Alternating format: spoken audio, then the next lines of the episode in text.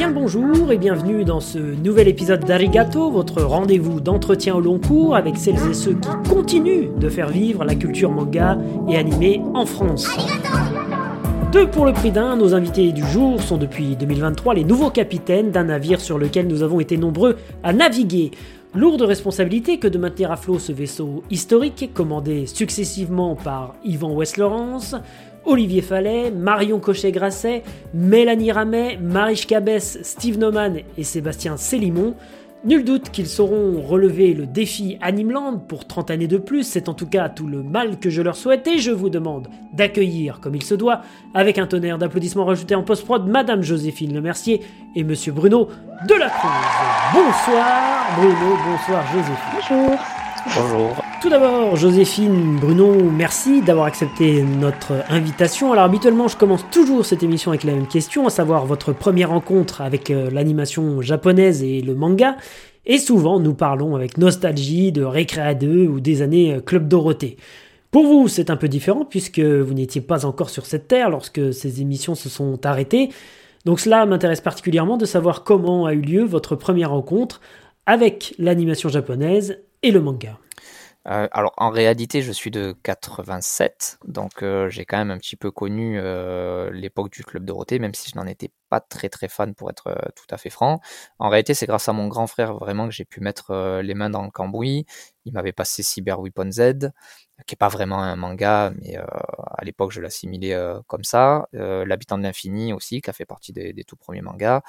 Et puis après, c'est la collection Manga Mania qui était voilà quelque chose de violent, mmh. de cathartique, qui me plaisait beaucoup plus. Alors évidemment, j'avais vu Dragon Ball et je suis euh, amoureux comme personne de, de, Dragon Ball et, et d'autres petites productions qui passaient euh, à, la, à la télé, mais c'est plutôt par le marché de la de, de la vidéo, des OVA mmh. et de la vidéo en l'occurrence que, que je suis rentré dans, dans le. Ok. Et vous, Joséphine alors euh, moi je suis tombée dedans euh, déjà en regardant euh, Midi les Zouzous sur la 5. je regardais beaucoup Dorémy Magique et Princesse Sarah, mais ça coupait tout le temps avant que je puisse regarder la fin parce que je devais retourner à l'école. Bref, et sinon niveau manga, c'est mon père qui m'avait ramené Naruto quand j'étais plus jeune et ça a été vraiment le, coup de foudre. Et très vite, je me suis tournée euh, vers euh, plusieurs shoujo euh, comme Edge de Yosaki Saka et beaucoup d'autres dont je n'ai plus les noms en tête, mais, mais voilà, c'est comme ça que j'ai commencé. Très bien. Et vous, Bruno, le, manga, c'est arrivé avec, avec quoi le manga papier? Comme je disais, il y a ben, l'habitant de l'infini parce que c'était la toute première, toute première édition. C'était un truc, un truc de fou. Cyber Weapon Z qui était tout ah en couleur. oui. Euh, donc ça, ouais, je me souviens, je me vois vraiment encore dans le tiroir de, mon frère, il me donne ça. Et puis après, il y avait les versions euh, kiosques de Dragon Ball, donc à 18 francs.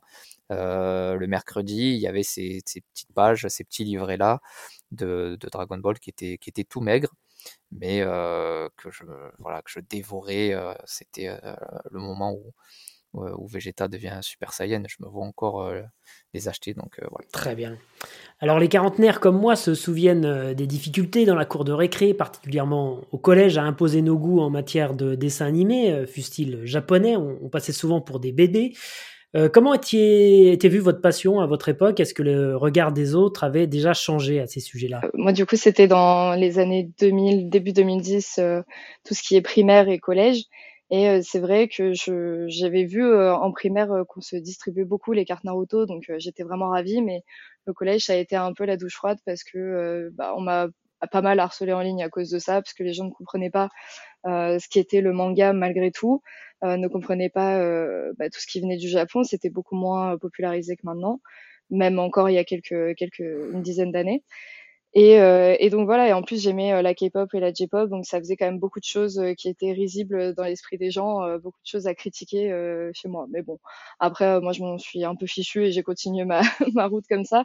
Mais je sais que mes petits frères et sœurs mmh ont encore le droit à certains jugements sur l'attaque des titans et tout ça, alors que maintenant tout le monde adore quelques années plus tard, finalement, tout le monde est devenu fan, quoi. Donc, euh, ça va très très vite quand même.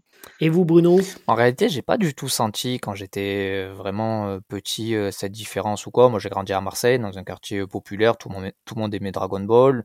Mes grands frères m'ont mis dans le bain. Bon, c'est une, famille passionnée de, cinéma et d'art, donc j'ai vraiment absolument pas du tout senti de, décalage. Je l'ai constaté un petit peu plus tard, euh, ouais, quelques années plus tard, quand je voyais que l'animation était euh, estimée comme étant moins noble que euh, ce que faisait, enfin l'animation japonaise, mmh, que ce que mmh. faisait Disney par exemple. Mais c'est en réalité, c'est quand j'ai commencé à, à m'éduquer un petit peu culturellement et à lire à lire des, des, des, journaux ou des, ou des magazines comme Animal Mais franchement, j'ai jamais senti. après, moi, je suis un garçon un peu dans mon coin et tout, donc j'ai pas eu de décalage à ce, à ce niveau-là.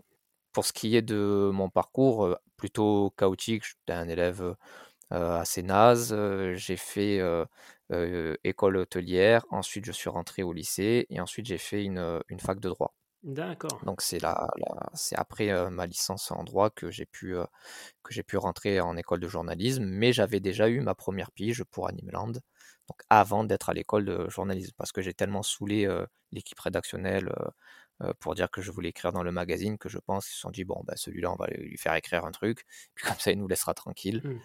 Et puis voilà, c'est comme ça que la machine a été lancée. Donc là on arrive en 2011 Alors 2011 j'arrive à Paris et première pige en 2013, donc diffusé, c'était un portrait de, de Monsieur Togashi. Mmh yes, exactement. Et ensuite le magazine s'effondre et c'est lors de la reprise, et donc avec euh, Madame, euh, euh, Mesdames Mélanie, Cochet Grasset et Marish Cabès que j'intègre l'équipe de pigistes de façon plus régulière. D'accord. 2015 donc. Donc 2015, et donc 2015, parallèlement à, ce travail pour Animeland, vous faites également partie de la première équipe de rédacteurs du magazine Japan Live, c'est ça? Vous ferez également quelques piges pour Coyote Mag Comment est-ce que les choses se sont faites pour ces, ces magazines? En fait, assez simplement, parce que euh, euh, Japan Live et Japan Max sont menés par monsieur Steve Noman. Et donc, Steve Noman était la personne qui s'occupait de moi lors de mon stage chez Animeland. Et euh, bah, ça s'est ça s'est plutôt bien passé. Enfin, entre nous, ça s'est ça s'est bien passé et il a eu confiance en moi. Donc, on a lancé ce magazine-là. On a aussi lancé euh, Animascope, qui est un autre euh, magazine beaucoup plus récent. Ça, on y reviendra un peu plus tard. Donc euh, voilà, c'est quelqu'un de pédagogue, de passionné, qui m'a quasiment tout appris sur le, sur le métier, c'est-à-dire pas seulement, c'est pas seulement une question de connaissance, mais c'est comment se comporter, comment travailler avec les éditeurs, le rôle d'un journaliste. Évidemment, moi j'avais 1500 questions à lui poser sur l'histoire d'Animeland, comment est-ce qu'on travaillait avant, comment est-ce qu'on se comporte, les anecdotes, les auteurs, mais c'est tout un, on va dire, une manière de penser, une philosophie. Euh, on n'est pas là pour faire euh, de la news sensationnelle, on n'est pas là pour liquer les choses, on n'est pas là pour trahir tous les secrets qu'on peut avoir avec les endroits japonais ou français. Donc tout ça, c'est quelque chose qui, s'apprend, d'être modeste, de s'effacer au profit du travail des, des artistes. Donc voilà, c'est un peu lui qui m'a, enfin c'est beaucoup lui qui m'a qui m'a façonné. Et Japan Live, en tant que pigiste, ça a été une très bonne expérience puisqu'il faut vivre. Et j'avais un job alimentaire pendant de très longues années, donc ça m'a permis de m'en détacher et de, d'être, d'embrasser pleinement, si j'ose dire, ma carrière de, de journaliste. Quand j'arrive à Paris, donc c'est là où je vais taper aux rédactions. Alors moi, je vais voir l'équipe et euh, Animeland, parce que je voulais être soit journaliste sportif, soit travailler pour eux. Et il fallait bien que je, que je me dote d'un bagage journalistique quand même. Donc c'est après l'obtention de ma première pige et après avoir écrit à peu près une cinquantaine de chroniques pour leur site, que je peux rentrer dans cette école de, journalisme sur, sur concours. Je fais deux ans seulement, mais je touche à la radio, je touche un petit peu à tout, et c'est comme ça que j'ai pu ensuite obtenir mon stage et donc rentrer, ce qui était pour moi un truc de fou furieux, de rentrer dans les locaux d'Animeland et de voir 30 ans d'histoire autour de moi.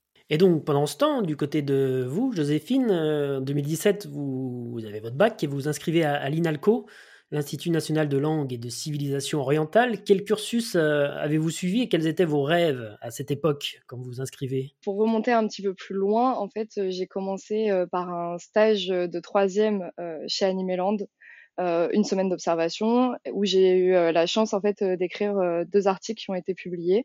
Donc c'était des petites chroniques parce que j'étais jeune et c'était sous la supervision, à supervision pardon, de Marion Cochet-Grasset, euh, qui est à peu près l'équivalent euh, de Steve euh, pour Bruno pour moi, parce mmh. que c'est vraiment ma petite maman dans, dans l'industrie aussi. Et donc j'ai commencé à faire à faire des stages là-bas et ça a juste débuté une longue lignée de stages et d'alternances que j'ai fait au long de ma vie, tous mes stages pour pour être clair. Et donc oui, je suis arrivée à l'INALCO euh, parce que j'adorais le Japon, pas forcément euh, les mangas, je m'en étais un peu détachée euh, à ce moment-là. c'était plus la musique qui m'intéressait et la culture plus globalement. donc j'ai fait une licence de japonais en trois ans, une licence de communication interculturelle en même temps.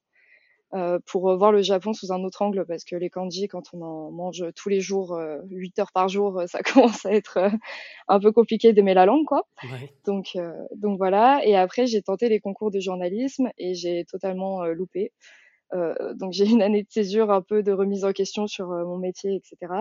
Et finalement, j'ai été prise en journalisme culturel à la Sorbonne Nouvelle où j'ai pu continuer mon travail avec Animeland, mais de manière un peu plus professionnelle et et voilà, et pas que le Japon, mais aussi euh, l'aspect journalistique. Ok. Euh, alors avant de partir sur euh, Animeland justement, en Joséphine, en 2019, je crois que vous vous envolerez un mois pour le Japon. C'était dans quel objectif? Pourquoi vous êtes rendu là-bas? C'est parce que ma meilleure amie est japonaise. Je l'ai rencontrée sur une sorte de site de rencontre de correspondants quand j'étais vraiment jeune, trop jeune. Et on a commencé à communiquer et je me suis dit qu'il fallait absolument que j'aille voir euh, ça. Donc euh, pas beaucoup de rapport avec les mangas et l'animation, mais c'était euh, pour moi l'occasion de partir toute seule, de m'exercer en japonais et de revenir avec bah, beaucoup d'inspiration pour des papiers, beaucoup de, nouvelles clés de compréhension sur la culture et, et voilà, c'était plus du divertissement quand même que du travail mais c'était euh, vraiment très enrichissant tout de même. Ok, et donc juste après, si je ne me trompe pas, vous travaillerez euh, pour Inis Édition, donc une maison édition qui met en avant des ouvrages autour de la pop culture et des mondes de l'imaginaire. Euh, quel était votre rôle au sein de, cette structure? Alors, j'étais co-autrice de l'encyclopédie des animés, comme Bruno ah aussi. donc j'ai écrit à partir du numéro 2, si je dis pas de bêtises, jusqu'au numéro 6. Euh, et, donc voilà, donc c'est de la coécriture euh, sur euh, des bouquins qui parlent de manga et d'animation et de Japon plus globalement. Et donc Bruno, en septembre 2020, on retrouve votre nom, vous en avez parlé tout à l'heure, au sommaire du trimestriel Animascope, le premier numéro d'un magazine audacieux autour de l'animation édité par les éditions IE Macho avec justement au poste de rédacteur en chef Steve Noman. Est-ce que vous pouvez nous parler de, ce beau projet? Quelles étaient vos ambitions, vos désirs en vous lançant dans la rédaction de ce nouveau magazine? En fait, l'idée, elle est euh, assez simple. C'est que euh, euh, Monsieur Noman a beaucoup d'expérience et après, ce sont aussi des travaux qui sont un petit peu commandés. donc, Steve avait la possibilité d'élargir un petit peu le, la thématique animation à quelque chose de plus international et Animascope euh, est vraiment très international. Il y a au final assez peu de, Japon, donc euh, euh, il avait bien compris que ça ne servait à pas grand chose de de reproposer un magazine très centré sur l'animation animation japonaise. Puis moi en tant que en tant que pigiste, c'est un mode de vie très précaire et il faut il faut vraiment multiplier multiplier les, les, petits boulots pour, bah, pour en vivre.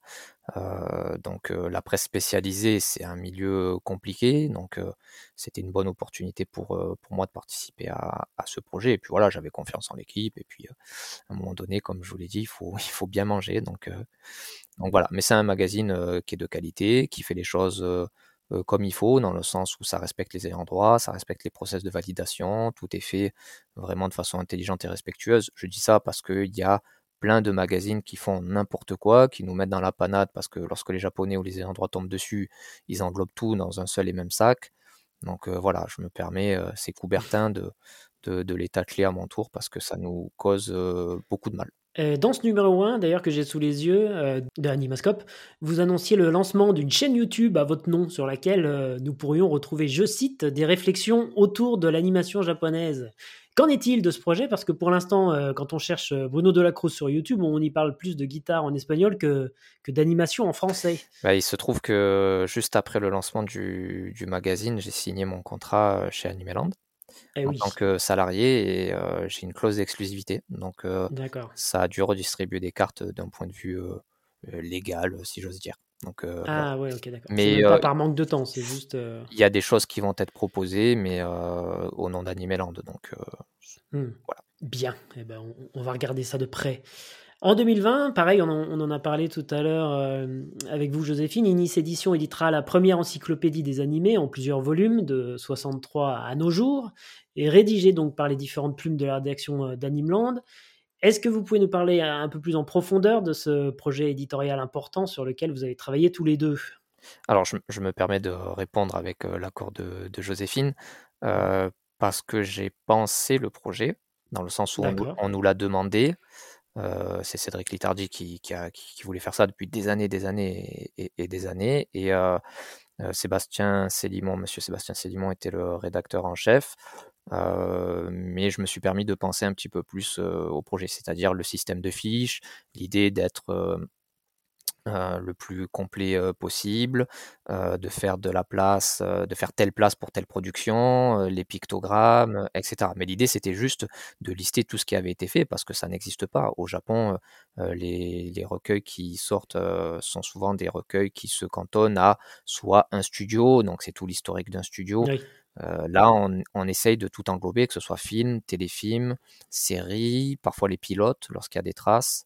Euh, je voulais écarter le, le hentai parce que, euh, mis à part peut-être certains qui sont vraiment très historiques, qui ont une portée euh, culturelle importante sur l'industrie, mais sinon je voulais les, écarter. Donc l'idée c'était d'avoir un recueil voilà, complet qui liste vraiment toutes les œuvres qui ont été faites, sans oublier de citer bah, les réalisateurs ou les anecdotes importantes. C'est un projet honnêtement qui nous a esquinté parce que c'est très dur de retrouver les archives. C'est produit assez rapidement au final. Donc ouais, on en a, on en a bavé, mais on est assez content. Aujourd'hui, Joséphine et moi, on s'est retiré du, projet parce que c'est passé à d'autres mains et qu'en tant que rédacteur en chef, on n'a plus le temps. Euh, mais c'est quand même assez passionnant euh, de, faire ça. Ça a, été, ça a été génial et je remercie euh, Philippe Bunel, Ilyes Ramani, Matteo Watzki, Damien Hiller et tous les autres qui ont travaillé sur cette encyclopédie. Bien, fort bien. Parallèlement à tout cela, on l'a déjà évoqué, on retrouve vos noms maintenant au sommaire des magazines Animeland et Animeland Extra. Euh, rapidement, quels auront été les, moments ou les rencontres euh, les plus marquantes pour vous deux durant cette période avant que euh, vous ne soyez rédacteur en chef? Bah déjà rencontrer par exemple Yvan pendant un salon, c'était quand même une sacrée émotion parce que bah, enfin voilà, c'est quand même le papa d'Animeland. J'avais jamais eu l'occasion de le rencontrer en vrai et c'est parti tout de suite sur une discussion sur les jeux euh, d'Orémi magique euh, dans les vides greniers. Euh, donc c'était euh, c'était vraiment. J'aurais peut-être pas dû évoquer le sujet parce que Yvan est très très fan des, des vides greniers pour les jouer, donc c'était très long, mais ça a un puits d'anecdotes et, et puis en fait c'est exactement la même expérience avec toutes les personnes qui ont travaillé sur Animeland à un moment. Par exemple avec mmh. Mathieu Pinon, c'était exactement la même chose. J'étais vraiment ravie de le rencontrer, j'admirais beaucoup son travail et puis très vite on est devenus tous très proches et, et, amis en fait. même si on travaille plus dans les mêmes médias ou sur les mêmes projets maintenant. Tu, tu, enfin, je pense que Monsieur Shinkai et Monsieur Lundro, c'est des, c'est des entrevues ou des interviews qui t'ont qui t'ont touché, enfin il me semble. Exactement, j'y venais justement, très cher. oui, oui. Là, je parlais plus du côté euh, professionnel euh, Animeland euh, très mmh. spécifiquement. Interne, ouais. Mais c'est vrai que bah, toutes les interviews, c'est quand même de, de, de, grosses émotions à chaque fois. Monsieur Shinkai, qu'on a pu rencontrer pour Suzume, c'était vraiment très impressionnant. Euh, bah de, oui, de, de, le rencontrer en vrai, de lui poser des questions, de voir qu'il se souvenait euh, d'Animeland aussi euh, quand on s'est présenté. c'était c'était vraiment vraiment chouette. Lundro, c'était c'est le réalisateur de Summer Ghost chez Olivier Animé. C'était vraiment très très impressionnant parce que en plus il faut savoir qu'il est plutôt beau gosse donc J'étais un peu intimidée euh, en le voyant. Et, euh, et puis c'était l'occasion de m'entraîner à mon japonais. J'avais jamais eu euh, l'occasion de, de, me confronter à mon niveau pendant des interviews. Je m'en suis souvenue parce que je comprenais à peu près ce qu'il disait et que j'étais vraiment très très fière de ça. Et puis après, je peux en citer d'autres. Masaki Ninomiya, l'auteur de Gannibal à Japan Expo. J'avais déjà eu l'occasion de l'interviewer par mail et le rencontrer en vrai poser en photo avec lui, ça n'arrive jamais normalement. On pose pas avec les auteurs, on prend des photos pour le magazine. Et là, il m'a dit mais viens, viens, euh, prends une photo. Et donc on s'est mis en position comme s'il allait manger le bras, euh, comme dans Gannibal. Donc euh, ça, c'était vraiment, c'était vraiment étonnant. J'ai un bon souvenir de cette interview parce qu'il était vraiment très drôle. Et je vous conseille de vous pencher sur son travail d'ailleurs. voilà les anecdotes qui me reviennent là maintenant tout de suite, mais il y en a encore des dizaines évidemment. Merci beaucoup. Et de votre côté, Bruno, alors? C'est vrai que la, liste est longue. Sur le plan humain, je me souviendrai toujours de mon premier jour de stage chez Animeland parce que c'était le dernier jour de monsieur Olivier Fallet. Donc, euh, ah je lui serre la main et c'est bonjour et bah, au revoir. Et Olivier, euh, qui est mon voisin d'ailleurs, que, que, je salue et qui m'a aussi beaucoup aidé à travers plein de, de, petits conseils. Il a vraiment une expérience qui est, voilà, qui est toujours très, très précieuse. En plus, c'est quelqu'un de, calme, d'intelligent. Donc, voilà, je me souviendrai toujours de, ça. Après, pour les rencontres artistes, c'est vrai que les interviews, c'est toujours un grand moment. je suis parti au Japon travailler pour Animeland pendant plusieurs jours. J'ai eu l'occasion de, de me rendre chez TMS, et jamais de la vie, j'aurais pensé être en mission pour Animeland, d'aller chez TMS et de rencontrer Monsieur Kazuhide Tomonaga, qui est quand même l'un des plus grands animateurs de, de, de l'histoire. Euh, Monsieur Takeshi Koike, qui est un animateur et un réalisateur extraordinaire, il était enseveli sous une masse de carton. Il fallait pas le, il fallait pas le déranger. Et plus on s'approchait de lui, plus on devait chuchoter comme ça de plus en plus bas. Donc ça, c'est des, ce sont vraiment des, des grands souvenirs. Euh, et puis voilà, Monsieur Hidenori Matsunaga, ça a été ma toute première interview, donc cara designer de Oh My Goddess. Qui nous me mmh. parle avec émotion de Monsieur Kon qui était mort et mmh j'oublierai jamais euh, Shigeyasu Yamauchi donc immense réalisateur de Dragon Ball de Senseiya qui est un personnage extraordinaire qui vous mime absolument tout ce qu'il fait euh, qui va loin dans les, dans les détails, qui vous parle euh, avec une franchise. Lui, il s'en fout de sa carrière, c'est-à-dire que lui, s'il te dit que le milieu il est pourri, eh ben, il est pourri. S'il doit tâter des personnes en particulier, il le fait. Et c'était un très très grand souvenir. Euh, enfin, je, vraiment, je m'en souviendrai toute ma vie. Voilà, mais ça, c'est, on va dire, ça, c'est le côté un petit peu, un petit peu personnel. Tout ce qui nous excite à nous, c'est l'idée de défendre ces, ces artistes, ces talents-là, et on se dit que ce sont des gens qui travaillent entre guillemets pour nous. Donc, ça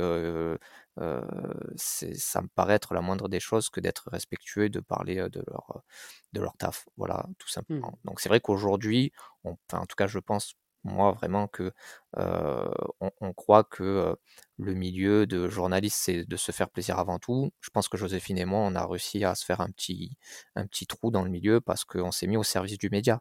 C'est-à-dire que nous, on se met au service d'Animeland. On ne parle pas de ce qu'on aime, on parle de ce qu'il y a à traiter. Et c'est la, la mission d'aujourd'hui. On essaye de, respecter à fond avec, avec Animeland. Super, merci pour tout ça. Euh, vous accompagnerez également le magazine et, les éditions Ennis sur différents salons, à parler de Paris Manga à Japan Expo. Est-ce que vous pouvez nous parler aussi de cette expérience sur ces salons et est-ce que vous les aviez fait avant en tant que visiteur et si oui, quel regard vous portez sur cette évolution? Japan Expo, euh, c'était, euh, bah, je parle de Japan Expo en priorité parce que c'est vraiment le salon qui me marque le plus en tant que visiteuse et en tant que professionnelle. C'est vraiment euh, l'endroit où on peut retrouver tout le monde. C'est peut-être les quatre, quatre jours les plus intenses de l'année, mais c'est, c'est vraiment extraordinaire de pouvoir rencontrer bah, les collègues journalistes, les différents éditeurs avec qui on travaille toute l'année et qu'on n'a pas forcément l'occasion de voir en face régulièrement. Et puis après, tous les auteurs, toutes les conférences et quand on est sur le stand directement, c'est tous les lecteurs aussi euh, qui viennent nous voir, qui viennent nous faire des retours, qui en avaient marre des textes penchés euh, dans l'ancienne édition. C'est comme ça qu'on l'a bien bien compris parce qu'à chaque fois c'était ce qui revenait. Euh, qui viennent euh, bah, nous parler de, de, leur propre relation avec Animeland, euh, mais quels posters ils avaient affichés avec Xtra dans leur chambre. voilà, c'est des discussions qui sont plus que l'animation dans Animeland, dans ce qui est vraiment décrit dans le magazine. C'est vraiment un partage entre des, des fans. Il n'y a, y a, plus vraiment de journalistes et lecteurs, quoi. donc ça, c'est particulièrement intéressant. Et c'est toujours euh, très éprouvant par contre parce que c'est des... il fait chaud, euh, c'est c'est un peu l'enfer sur terre, mais bon, euh, on s'en sort. Et puis autre salon vraiment très très sympa, c'est Bruxelles. La première fois que j'y suis allée, c'était l'année dernière en tant que journaliste du coup. Et Made in Asia, alors c'est ça? Made in Asia, exactement. les Belges sont vraiment adorables. On n'a jamais été aussi bien accueillis que chez eux. Euh, enfin avoir un Kinder Bueno sur sa table quand on installe euh, son stand, euh, je trouve que c'est quand même être bien accueilli globalement. Et, euh, et, puis pareil, alors les lecteurs belges c'est un peu différent parce qu'ils ont beaucoup moins de, de mangas que, qu'en France dans, dans leur rayon, etc. Par exemple, Spy Family c'était pas forcément méga évident pour tout le monde l'année dernière. il a fallu attendre l'animé et tout. Mais on est aussi du coup vendu là-bas et les gens étaient contents de nous voir en vrai parce que c'était la première fois qu'Animeland partait de France pour aller chez les voisins francophones. Donc ça a pu, on a pu rencontrer un public vraiment différent, qui pense différemment et toujours aussi gentil par contre. Ça c'est une constante. Très bien. Bruno? Alors, bah, Joséphine a, tout dit, mais c'est vrai que c'est important de, le préciser. nous sommes une micro-équipe, hein, vraiment, chez Animeland. Joséphine et moi ne sommes pas seulement les co-rédacteurs en chef, on s'occupe aussi une grande partie on a dû gérer la, communication. Et pour les, salons, c'est aussi nous-mêmes qui discutons directement avec euh, les membres euh, des, salons sur les accords.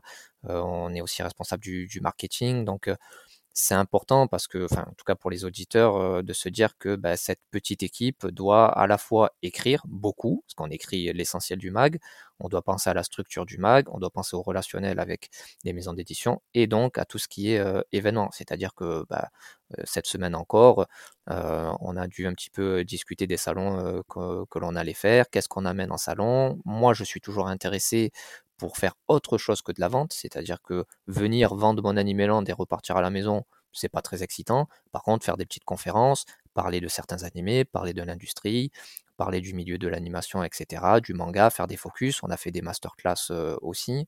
Donc voilà, ça c'est, on pense que culturellement c'est quand même beaucoup plus intéressant. Donc je salue nos copains de Japan Expo, de Medinasia, de Japan Tour aussi, parce qu'ils sont toujours partants pour, voilà, si on a un petit mot à dire, si on a un petit échange à faire avec le public. Il y a plein de gens qui se posent des questions sur le milieu, que ce soit le milieu de l'industrie, de l'animation, mais aussi celui du journalisme. Il y a plein de gens qui nous demandent comment est-ce qu'on devient journaliste, est-ce qu'on peut en vivre, etc.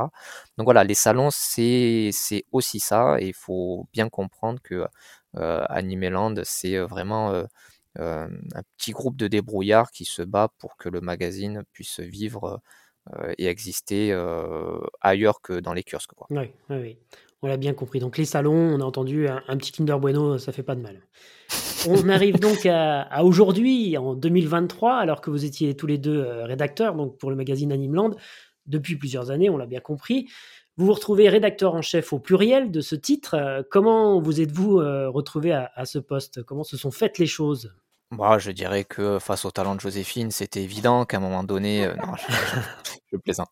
alors en fait, bon, très très honnêtement, on va pas du tout se, jeter des, fleurs. C'est une décision qui a été prise en, en interne et nous, on était évidemment partant pour relever le le, le défi. voilà on a d'abord, euh, Joséphine a d'abord récupéré euh, Animeland Extra. Euh, donc je l'ai je l'ai accompagné, j'ai un tout petit peu plus d'expérience, donc j'ai essayé de l'accompagner sur cette mission et puis donc ensuite on nous a confié Animeland. ce qu'il est intéressant de noter, c'est qu'on ne nous a pas dit il faut faire ça ou ça. On a fait tout un travail d'analyse, tout un benchmark comme on dit, et puis on a dressé une, une formule qui en tout cas on le pense fortement, colle à la demande actuelle, c'est-à-dire de sortir un tout petit peu de l'actualité pour proposer à chaque numéro quelque chose de complet. Donc voilà, le, recueil sur Akira, on pense que c'est le recueil ultime sur Akira. En France, il n'y a pas de magazine aussi complet sur Akira, mmh. et j'espère que celui sur euh, Ghibli, ce sera le même sentiment, parce que même s'il y a beaucoup de choses qui ont été racontées sur, euh, sur Ghibli, nous sommes les seuls aujourd'hui à proposer 50 pages d'entretien avec les talents de Ghibli. Donc voilà, nous on a pris ça avec un défi immense. On n'aurait jamais pensé, je pense, mener le, magazine, mais la chance c'est que Joséphine et moi on s'entend très bien, on a une vision assez commune du, métier et du comportement du, journaliste. Donc on était très excités. Je ne vous cache pas que c'est éprouvant, je ne vous cache pas qu'il y a aussi ces moments de doute, ces interrogations. Mais c'est un plaisir tous les matins de, de venir, de, de discuter. Voilà, qu'est-ce qu'on met dans le mag, d'avoir des succès quand on interviewe certaines personnes, d'avoir des, des, échecs quand on nous refuse d'autres choses. Donc, nous, en tout cas, on veut respecter l'histoire d'Animeland. On veut pas être un magazine pirate qui fait n'importe quoi avec les règles, qui fait rien valider, qui s'en fout. On n'est pas parfait, on fait beaucoup d'erreurs, encore une fois. Mais je pense qu'on a au moins une, une espèce d'éthique journalistique minimum correct. Euh, aujourd'hui, euh, Cédric Litardi est, toujours directeur de la publication. Est-ce que vous pouvez nous expliquer la différence entre euh, un directeur de publication et les rédacteurs en chef que vous êtes? Bah, c'est très simple. Un directeur de la publication, c'est souvent celui qui met les sous sur la table pour permettre au magazine d'exister, alors que les rédacteurs en chef, c'est tout ce qui est plus ligne éditoriale, vision du magazine et de son contenu, de la cible éditoriale visée, tout ça. Donc euh, le directeur de un producteur pour le cinéma. C'est ça, c'est ça. Le directeur de publication, il a aussi un, un avis, un droit de regard mmh euh, sur euh, sur la direction qu'on prend. S'il pense que c'est pas viable, évidemment, il va nous alerter parce que on, va droit dans le mur, mais on a quand même vraiment les mains libres sur tout le contenu. c'est plus un soutien financier que qu'une contrainte éditoriale. Ça, c'est sûr. Alors, je ne pense pas trop m'avancer en disant qu'Animeland est un monument pour bon nombre d'auditeurs de cette émission, est-ce que vous aviez conscience, j'imagine que oui, mais de l'héritage qui était le vôtre en arrivant euh, dans cette rédaction? Et qu'est-ce que cela représente pour vous aujourd'hui? Euh, Aujourd'hui que vous êtes devenu euh, le rédacteur et la rédactrice en, chef de ce magazine bah, Évidemment, un héritage. C'est vrai que les premiers jours, en tout cas à titre personnel, je me suis posé beaucoup de questions. C'est pas tellement de se dire est-ce que je suis à la hauteur, est-ce que je vais y arriver, est-ce que ça, on est toujours confronté à ces doutes-là, mais c'est de prendre les bonnes décisions, c'est-à-dire est-ce que la formule que l'on va mettre en place, donc cette espèce de guide ultime, est-ce que ça, est-ce que les anciens l'auraient apprécié, est-ce que c'est toujours porteur maintenant? Voilà, j'aurais aimé, ça c'est un regret, c'est un vrai regret que j'ai, j'aurais aimé vraiment connaître la période où euh, nous sommes 10, 15 autour de la table. À l'époque où il y avait euh, peut-être 20 salariés, j'ai un petit peu connu ça à travers mon stage, mais ça commençait déjà à être la fin. Et voilà, que tout le monde mmh. discute et que tout le monde puisse échanger. Là, c'est vrai que parfois avec euh, Joséphine, bon, on est un petit peu là tous les deux. On est malgré tout relativement jeunes. Donc voilà, il y a une petite période un peu, un peu comme ça, parce qu'on n'a pas envie de décevoir. On est quand même un magazine plutôt reconnu, ça, c'est vrai. lorsque je suis allé au Japon, j'ai pu constater que le, magazine était présent dans, certains studios, donc il y a aussi cette forme d'héritage-là. Et puis en même temps, une fois que cette petite période de, micro-doute est passée, on est là avec l'envie, avec la passion, on a envie de prouver des, choses aussi, on a envie de faire avancer une cause, parce que le magazine, on pourrait, si c'est juste une question de vente, on s'en fout de toutes les règles, tu vois, je mets Sangoku, Luffy et n'importe quoi en couve, c'est mmh. parti. Mais non, tu vois, il faut qu'on respecte euh, la sueur euh, d'Ivan, il faut qu'on respecte la sueur euh, d'Olivier, de Pierre Giner et, voilà, et tout un tas de, gens. Donc oui, ça a d'abord été une petite pression, une petite période de doute à titre personnel, et puis ensuite on se dit bon bah il faut y aller, il faut être digne. Joséphine, un mot sur cet héritage? Mais je pense que je me rendais pas bien compte au tout début quand j'ai fait mes premiers stages que j'étais pas du tout née quand ça a commencé à être publié. Ça mmh déjà ça a été un gros choc. Et, euh, et puis après, comme disait Bruno, euh, c'est évidemment une grande, grande fierté, aussi une sorte de saut dans le vide, parce que quand on nous confie les clés euh, du magazine, on n'a pas forcément connaissance de tous les processus avec les éditeurs, avec les ayants droit, etc. Mmh, Donc il faut vraiment tout apprendre de zéro. C'est très différent d'être rédacteur, hein. franchement, on s'en rend bien bien compte au quotidien. Et, et, puis aussi donc respecter tout l'esprit qu'ils avaient déjà insufflé tous à, chacun leur tour, tous les rédacteurs en chef, mais aussi se rendre compte que le lectorat euh, change vraiment, que euh, c'est mmh. plus du tout la même manière de consommer le manga que ça avait pu être, enfin l'être euh, en 95. C'est vraiment très, très très différent. La situation de la presse a aussi un peu dégénéré. Donc on se remet en question, on essaye de voir ce qu'on peut faire pour coller le plus possible à la fois à l'esprit du magazine, à son côté historique, et en même temps à un lectorat qui est totalement nouveau, qui ne lit pas de presse papier, qui euh, aiment bien consommer des mangas en scan euh, et parfois en animé, mais euh, pas plus que ça, quoi. Donc, et qui sont surtout biberonnés par les influenceurs ou par d'autres d'autres biais comme Twitch. Mmh. Donc, c'est vrai que c'est toujours une remise en question être sur une sorte de fil euh, sur euh, est-ce que euh, on trahirait pas ce que pensaient les anciens en allant faire tel TikTok ou je sais pas quoi tu vois c'est ah, c'est toujours un peu difficile et on essaye de faire des changements progressifs où on est vraiment sûr à 100% de nous pour pour pas avoir à repartir en arrière et manquer de respect à tout ce qui nous est légué. Quoi. Hmm. Mais ce public dont vous parlez, cette nouvelle génération, est-ce que c'est un public que vous ciblez quand même avec Animeland ou alors vous leur consacrez Animeland Extra euh, davantage? Alors c'est évidemment davantage euh, Animeland Extra parce qu'on se concentre euh, plus sur des grosses licences beaucoup plus connues par les non-fans hardcore de manga. Enfin c'est bête mais il faut penser euh, comme si on parlait à son petit frère ou à sa petite sœur qui est au collège actuellement. C'est pas forcément évident euh, que des, des, jeunes de 14 ans connaissent Akira par exemple, mmh. alors que euh, quand on parle de One Piece, évidemment tout le monde lève la main et connaît connaît parfaitement. Donc on essaye de les attirer principalement avec Anime Extra, avec les posters, avec des grosses licences, des jeux, enfin beaucoup plus l'aspect divertissant du journalisme, mmh alors que pour Animeland, on leur ferme pas la porte, mais on sait que c'est difficile de recruter, surtout dans notre ligne éditoriale actuelle où on essaye d'aller un peu plus loin que raconter les œuvres ou dire que ça existe.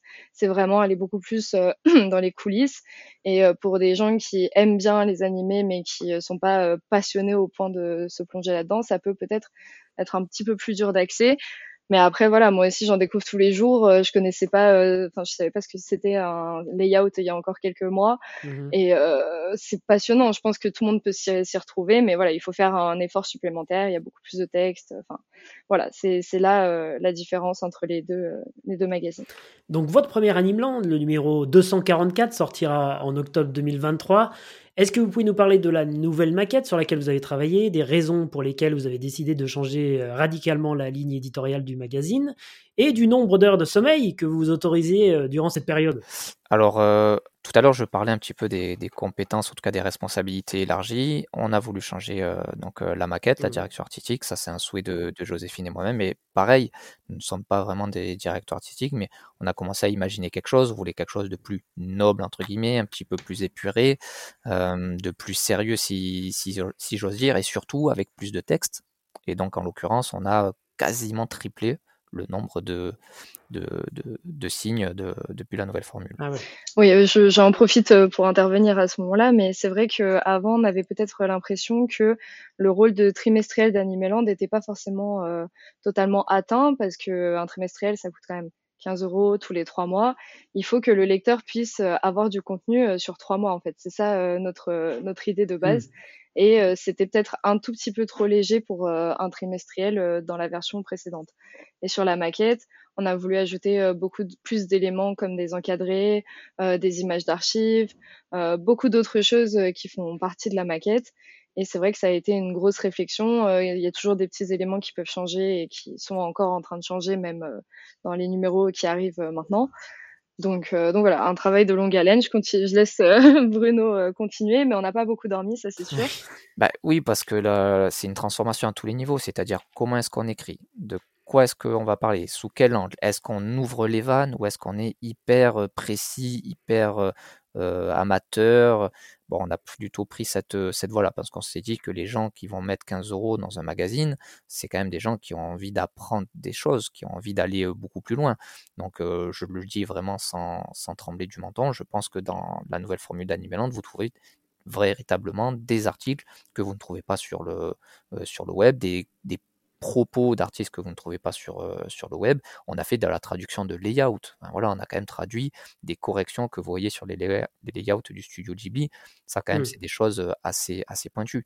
Après, pour la direction artistique, avec notre petit œil, notre toute petite expérience, on a essayé de, de voilà d'apporter, euh, de proposer des choses. On a beaucoup d'archives du Japon, euh, on a quand même la chance d'avoir Joséphine qui a des connaissances euh, en japonais, puis on s'est aussi renforcé ailleurs pour avoir accès à des sources japonaises. On est vraiment reparti des sources euh, japonaises. Donc ça, c'était un travail indispensable pour la, pour la nouvelle formule. honnêtement, je crois que le Akira, on l'a monté en un mois et demi si on prend juste la partie rédactionnelle pure.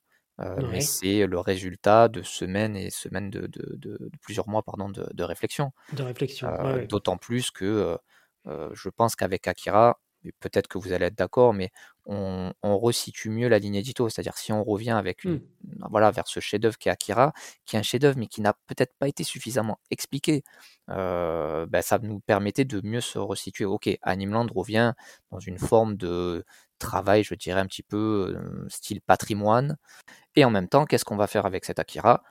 On va parler à l'animateur clé du film Monsieur Inoue, on va parler à l'assistant de Monsieur Otomo qui faisait les décors du manga Akira. Donc voilà, c'est pas juste un petit coup de vernis, ça change, c'est beau, c'est Akira. Non, on va donner la parole à des gens qui, malheureusement en France, n'ont pas eu la parole. Et qui mieux que M. Inoue ou M. Takabatake peuvent te parler de, de, Akira? On n'a pas juste fait ça pour se, pour se faire plaisir en disant oui, c'est un chef-d'œuvre, c'est incroyable, c'est beau. Je pense que ça, à peu près tout le monde l'a compris.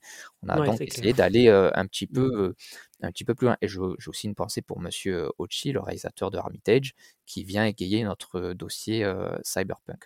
Après, sur les heures de sommeil, on a fait des, bah oui, de toute façon, on a fait des nuits blanches ici. On est venu les week-ends, le soir avec Joséphine. quand chacun partait chez soi, on, en parlait encore. Donc oui, mais ça, on fait pas d'omelette sans casser des œufs pour reprendre une, expression extrêmement nouvelle. Donc voilà, on savait que ça passait par là. On a aussi toujours un petit peu cette crainte de ne pas trop être à la hauteur. Donc on, a tout fait pour, pour essayer de donner un numéro riche. Et là, je, suis vraiment d'accord avec Joséphine. Je pense que ce magazine, vous ne pouvez pas le lire en 40 minutes. Parce mmh. qu'il y a vraiment, vraiment beaucoup, beaucoup de textes. Ouais.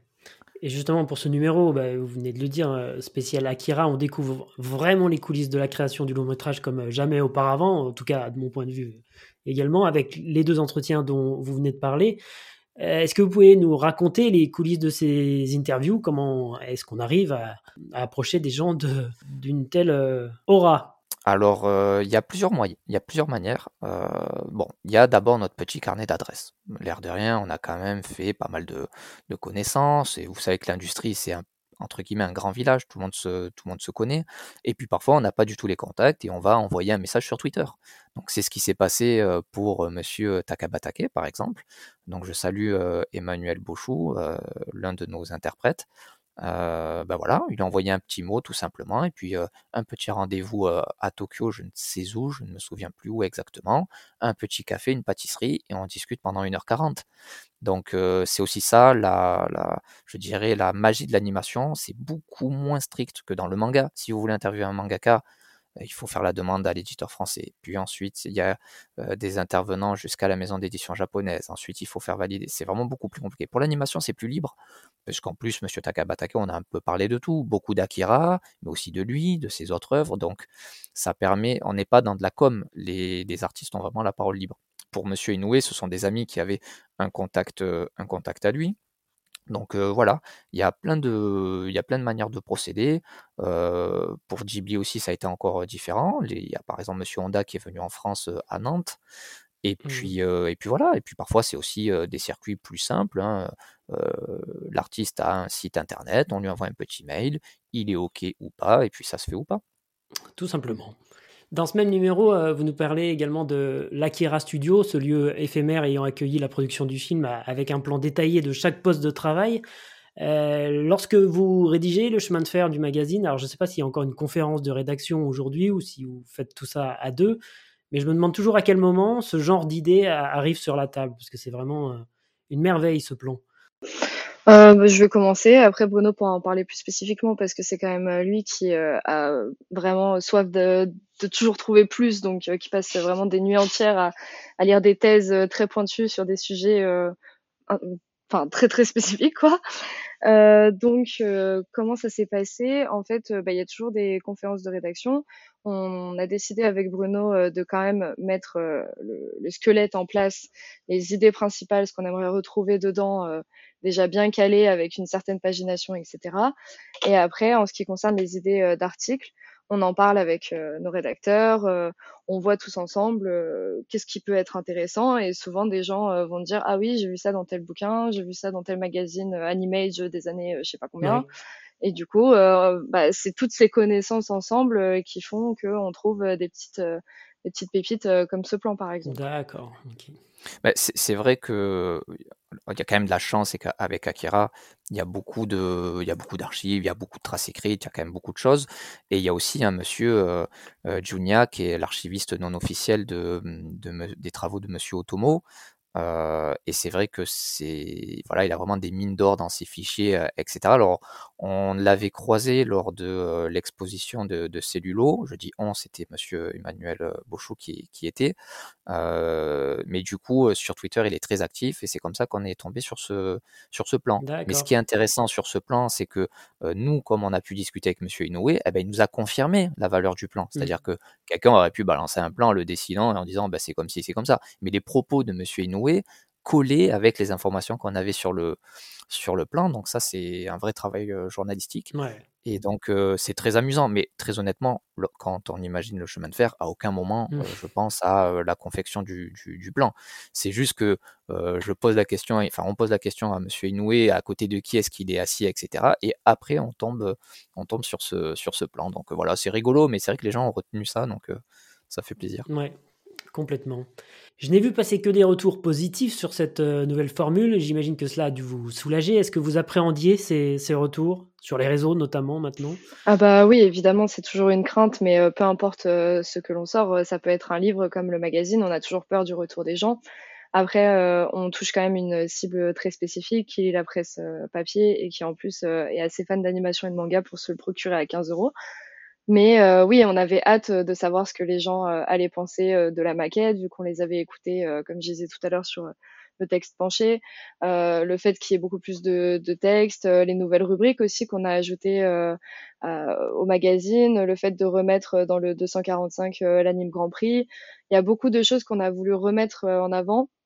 Et on se demandait si les lecteurs allaient être encore au rendez-vous, allaient se souvenir de tout ça et surtout aller continuer de nous suivre. Et c'est pour ça qu'on a été particulièrement soulagés quand on a vu des gens qui n'étaient plus abonnés ou qui ne savaient même plus qu'Animeland existait dire qu'ils étaient très contents de se l'être procuré au kiosque, qu'ils allaient se réabonner, qu'ils étaient fiers du travail effectué. C'est vrai que c'est toujours une fierté. on n'a même pas le temps de fêter ce genre d'événement, mais c'est vrai que Mais c'est vrai que ça fait toujours plaisir de lire les petits commentaires sur les réseaux sociaux. Ça, sûr. bien sûr. Oui, c'est toujours euh, c'est rassurant et en même temps on sait que c'est une nouvelle mmh. formule et qu'il lui faut aussi un petit peu de temps pour, euh, pour s'installer. Euh, après, le nerf de la guerre, ça reste, ça reste les chiffres de vente. Donc euh, à l'heure où on enregistre euh, cette émission, nous ne les avons pas. On a une petite indication qui est plutôt euh, prometteuse et, rassurante, mais il faudra attendre la sortie du, prochain, donc du numéro Ghibli, qui sera sorti au moment où vous écoutez, vous, j'imagine, cette émission. C'est ça, exactement. Pile poil aujourd'hui. Ah ben voilà.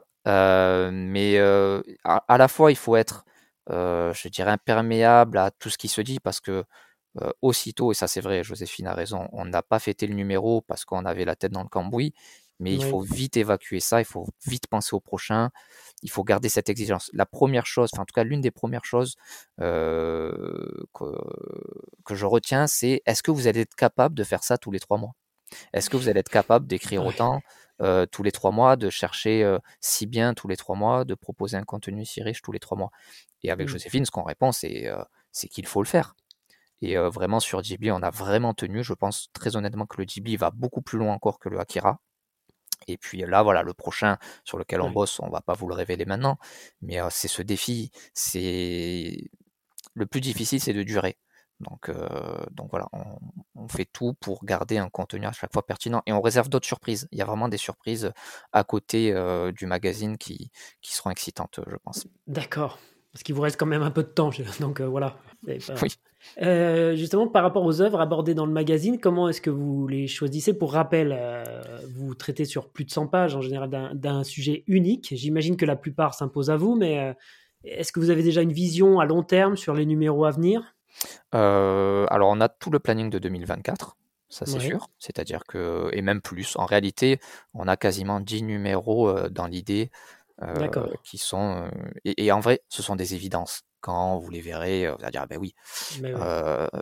on a quand même une force avec la presse spécialisée, c'est que il existe beaucoup de livres, évidemment, sur des œuvres phares, etc. Mais avec la presse, on peut illustrer. et ça, c'est quand même un mmh. plus énorme. Mmh. voilà, je pense au copain Ludo qui a sorti un bouquin sur, sur Otomo, Otomo.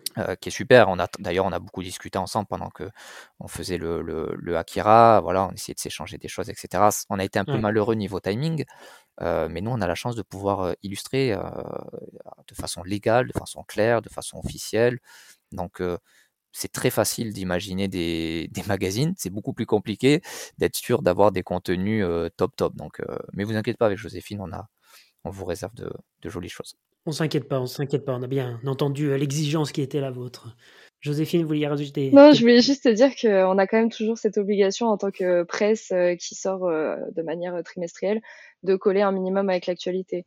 Donc euh, c'est pour ça que euh, les choix, ont, ces choix-là, ces deux premiers choix ont été faits. Akira euh, fêtait un anniversaire important, le studio Ghibli sortait un nouveau film et Miyazaki dans le studio Ghibli sortait son manga. C'était quand même des choses qu'on ne pouvait pas qu'on pouvait pas éviter. Et les prochains numéros, c'est toujours fait avec cet état d'esprit-là, c'est-à-dire prendre l'actualité et parler de vraies licences importantes selon nous et qui n'ont pas été assez développées. D'accord. Donc l'actualité, ça veut dire euh, qu'à chaque fois, parce que moi je pensais que l'actualité, c'était les, pages euh, sur la fin où vous faisiez des chroniques de, manga ou d'animé. C'est aussi donc le sujet central, il faut que ça colle à l'actualité. C'est la loi. C'est la, c'est la loi, oui. C'est ça euh, dans, dans, les magazines. Hmm. Et, et puis après, bah, malgré cette partie actualité, le but quand même de ces magazines, c'est d'être les plus pertinents possible, le plus longtemps possible. de, de, rester. Voilà, exactement.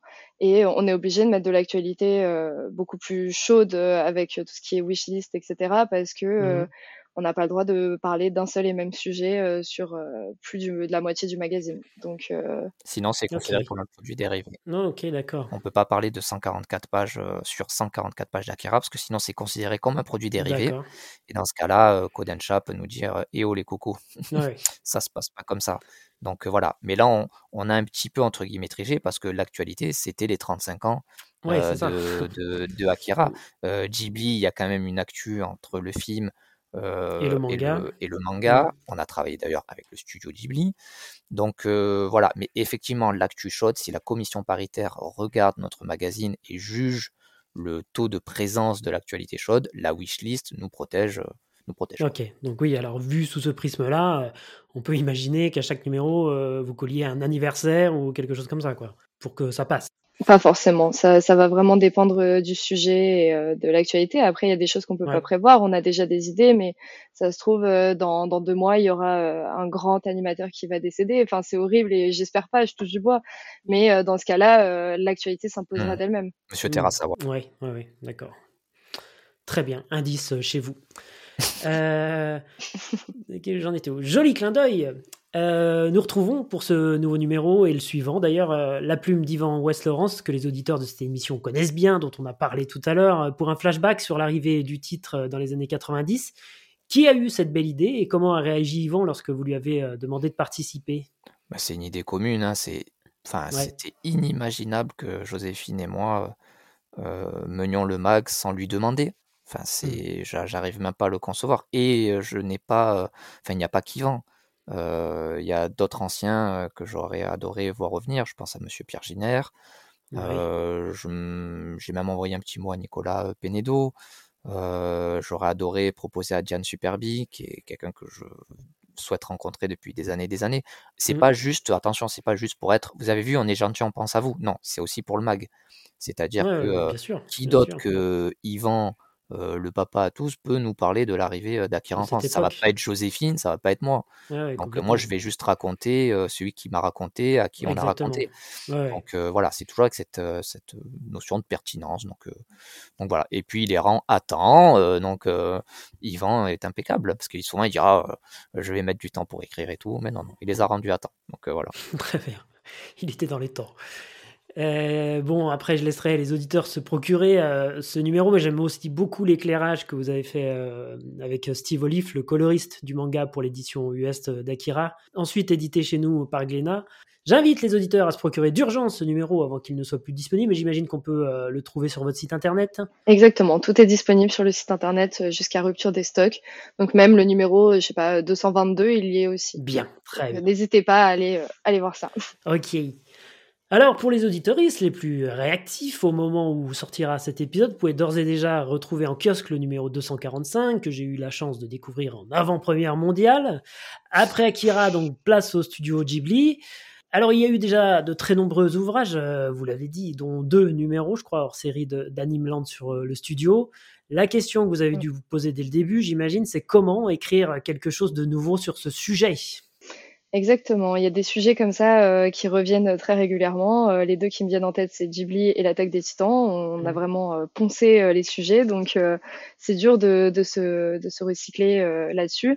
Mais en même temps, cette, ce nouveau film et, et ce manga, ça, ça a été pour nous une évidence, enfin une chance évidente de parler d'autres personnes qui sont beaucoup moins mises en avant. Donc, euh, on connaît Miyazaki et Takahata. Je pense que c'est pas utile de euh, redire à quel point ils ont euh, participé à l'animation japonaise. Et de même, expliquer ce qu'est le château de Chihiro, c'est pas forcément hyper pertinent vu que. Surtout qu'il n'existe pas le château de Chihiro. Le château de Chihiro, j'ai dit? Ouais. Oh, l'enfer. le château de Chihiro. Ça, ça je vais le ah, mettre en boucle sur Twitter, évidemment. Hein. Oh non, l'enfer. Non, non, pitié. Le château ambulant, ouais, vous avez bien compris. château ambulant ou château dans le ciel. Mais... Oui, bah, c'était pareil. le voyage du château, c'était pas mal. le voyage du château, c'est bien aussi. Bah, du coup, qu'est-ce que je racontais, moi oui, voilà, c'est aller plus loin. On l'avait déjà fait dans notre dernière hors-série, reprendre toutes les, les œuvres du studio, euh, que ce soit par Takahata Miyazaki et les autres, euh, Yone Banashi aussi. Mhm. Voilà, le but c'était de vraiment donner la parole à des gens qui euh, apparaissent sur les crédits à la fin, mais dont on n'a pas beaucoup entendu les voix, les animateurs, les directeurs d'animation, coloristes, etc. Même si on n'a pas pu avoir les interviews de toutes ces personnes-là, au moins leur donner un éclairage, une, une scène pour pouvoir exprimer tout leur art, parce qu'ils n'ont pas fait que de l'animation. Enfin, ils ont fait plein de mangas vraiment extraordinaires aussi voilà, c'était l'occasion de mettre un focus sur le studio Ghibli euh, plus globalement et pas sur euh, les deux têtes d'affiche euh, qu'on a l'habitude de voir absolument partout, même dans la, presse généraliste, dans tous les bouquins, etc. Quelque chose à rajouter, Bruno? Bah, C'est vrai que l'interrogation, elle est au début, on se dit bon, quand même. En plus, chez Inis, il y a eu d'autres bouquins qui étaient rattachés à, à Ghibli. nous, on, voilà, on s'est directement tourné. on a parlé au studio Ghibli aussi, donc ils ont été hyper OK pour, pour collaborer avec nous. Voilà, j'ai juste envie d'insister sur les 50 pages d'interview que vous avez avec Takeshi Honda, qui est quand même quelqu'un C'est ça, je voulais qu'on revienne dessus. Ah oui, oui, Satoshi Kon surnommé le génie, et il a été mmh. extraordinaire en, interview. Mmh. mais c'est vrai que Bon, si on parlera des interviews après, ok, mais il y a quand même Tokuma Shoten. vous parlez à un fan de Ghibli de Tokuma Shoten, bah, peut-être qu'il ne connaît pas suffisamment Tokuma Shoten, qui est pourtant hyper important dans l'histoire de Ghibli. Michio Yasuda, Makiko Futaki, coloriste et animatrice historique du studio, Monsieur Yasuo Tsuka, qui n'a jamais été un salarié de Ghibli, mmh. qui est mort entre guillemets dans une indifférence un petit peu totale en France, même s'il y a eu quelques, quelques articles, parce que c'était le mentor de Takahata et de Miyazaki, mais qu'est-ce qu'il a vraiment apporté en termes d'animation? Son travail sur Conan, les courses, c'est la grammaire moderne de l'animation, c'est lui qui l'a instauré. Donc voilà, en réalité, ça va vite, quand on réfléchit un petit peu, ça va vite pour proposer quelque chose de nouveau et de, et de pertinent sur le studio, euh, sur le studio Ghibli. Ça a été un régal. Hein. Pourtant, on pensait avec Joséphine bien connaître et tout, on en apprenait vraiment, vraiment tous les jours. Et puis ça te rend humble quand tu parles à des artistes comme, comme Monsieur Honda ou même Monsieur David Ancinas, le français qui était chez, chez Ghibli, qui te parle de, de, Kondo, de Monsieur Takahata, dans des conditions euh, rudes. En plus, au studio, on n'était pas uniquement là pour dire que Ghibli c'est tout beau, que Miyazaki c'est le plus gentil du monde. Non, nous, on fait, on est, enfin, en tout cas, on a essayé de faire un travail journalistique pour dire bah, que parfois ça gueulait, que parfois c'était dur, mais que le travail est toujours euh, admirable. Justement, euh, par rapport aux articles dont vous parliez à l'instant, euh, notamment le focus sur Yasuo Otsuka, et, puis je pense aussi à, l'éclairage que vous proposez sur les petites mains du studio, entre guillemets, comme Michio Yasuda, par exemple, qui est coloriste pour le studio. tout ça, c'est dingue. Comment concrètement vous travaillez quand vous mettez en chantier des, des dossiers comme ça? Est-ce que c'est pareil, c'est sur le chemin de fer que ça, que ça se met en place, ou alors c'est petit à petit? Oui, non, non, tout de suite, tout de suite. Je on se, enfin là, je me revois avec Joe. Euh, on a dit pas de portrait de Miyazaki, bah pas de portrait de Takata. Mmh. Euh, alors évidemment, on en parle, évidemment on en parle parce que, mais on s'est dit non, c'est vraiment les autres, c'est Monsieur aussi euh, Kondo, les deux Kondo d'ailleurs, Nizo Yamamoto aussi. Alors c'est vrai que je suis peut-être un petit peu plus calé en animation, ça me tient à, cœur de mettre de mettre ces noms-là, mais je me vois encore avec Joséphine tout de suite faire la place euh, à ces, noms-là, parce que ça nous paraît. Et encore, j'ai toujours le regret de ne pas pouvoir faire plus. Euh, voilà, mais aussi il y a des artistes qui ne sont plus là. Madame Yasuda est morte, Madame Futaki euh, est morte aussi, donc il y a aussi malheureusement des, lois naturelles qui nous empêchent de, mmh. de pouvoir parler à ces personnes, ces personnes-là. Mais ça, oui, ça, ça apparaît tout de suite ce nouveau numéro, donc fourmi euh, d'anecdotes, et ça, on aime ça dans cette émission. J'invite vraiment les, auditeurs à aller directement euh, acheter euh, ce nouveau numéro d'Animeland. ce numéro, en plus, en matière d'iconographie, là, vous vous êtes surpassé, que ce soit les photos d'archives, les layouts ou les extraits de storyboard, on en prend vraiment plein les yeux, avec des images encore une fois que moi j'avais jamais vu. Comment est-ce que vous faites ces recherches-là? En fait, on a la chance d'être quand même relativement bien entouré, avec des personnes extrêmement passionnées, très très fans d'archives et du coup qui en possèdent énormément. On a un de nos collègues, Franck, qui nous ramenait tous les jours un, numéro d'Animage parce qu'on avait parlé de telle licence, de tel animateur et il se souvenait qu'il avait ça dans ses archives et il nous le ramenait en fait. Donc à force de parler de plein de sujets dans notre open space, beaucoup, beaucoup de, de personnes sont venues euh, nous ramener euh, de la documentation. Après, attention, on en avait aussi beaucoup de notre côté euh, également. On a des personnes qui travaillent au Japon et qui ont accès à des archives directement au Japon et en japonais.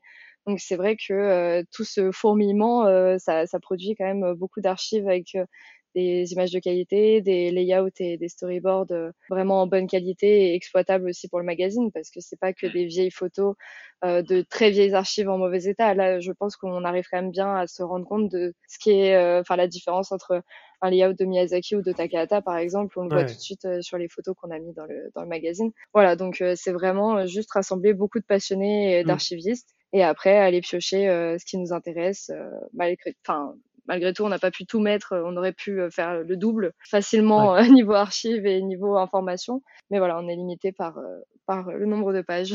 Mmh. parce qu'en plus, ces photos, ces archives, ces layouts et, les dessins, les croquis, ça vient vraiment en réponse à l'article. C'est ça, moi aussi, que je trouve super bien foutu dans notre nouvelle formule. C'est-à-dire que c'est pas juste deux pleines pages avec des jolies photos. C'est des photos qui font écho à l'article qu'on est en train de lire. Et ça, j'imagine que le travail, il est monumental parce que c'est bien beau d'avoir des tas d'archives, mais ensuite, après, il faut, faut, faire le tri. Faut... Oui, ça, ça nous, enfin, vraiment, ça nous fait plaisir d'entendre ça parce que on n'a pas d'abord mis les photos et ensuite un texte autour. Mmh. Non, on a d'abord écrit, on a pensé à la structure, à notre texte, à, aux informations qu'on regroupait et on s'est fait chier, désolé du terme, pour aller chercher les trucs qui correspondent bien. Quand vous faites l'interview, euh, bon ça c'est peut-être plutôt facile, mais quand on interviewe Monsieur Hiroshi Shimizu et qu'il nous parle d'une scène spécifique du camion qu'il a dû animer dans Pompoko, bon, on va chercher euh, euh, véritablement ces, ces plans-là. Quand on, parle du soutien qu'a apporté Animage à Ghibli, eh ben, on va chercher les animages dans lesquels on voit les premiers morceaux de la Piuta.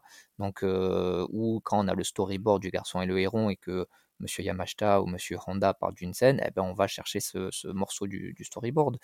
Oui, on voulait que ça colle parfaitement bien au propos. Ça, c'est évident. Sinon, c'est juste un maquillage un peu joli et pas forcément utile. Donc plus de 100 pages sur le studio d'animation le plus célèbre du monde, dont plus d'un tiers, vous l'avez dit également, consacré à des entretiens incroyables avec des animateurs ayant travaillé pour le studio Ghibli.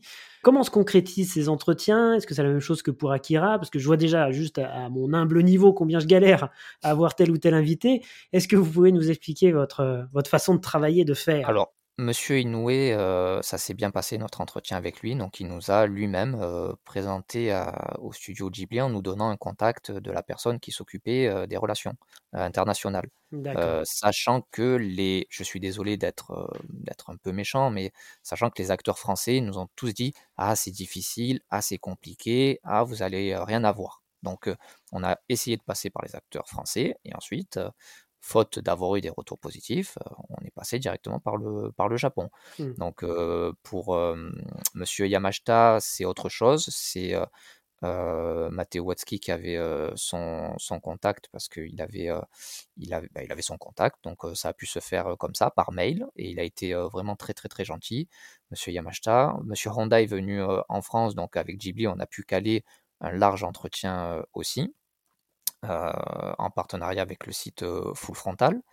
Et euh, pour Monsieur Encinas, c'est Eddie Meong, que je remercie, un animateur, un producteur français qui est au Japon depuis très longtemps, qui m'a glissé le contact de Eddie et le contact de Monsieur Shimizu qu'on a rencontré au Japon directement pour le coup. Donc oui, de toute façon, tout est une question de, de contact, de relation, et surtout quand vous avez Monsieur Inoue qui est hyper hyper hyper respecté au Japon, les autres se sentent entre guillemets un petit peu obligés de se prêter au jeu d'interview. Même si là, franchement, ils l'ont fait vraiment de, de, bon cœur.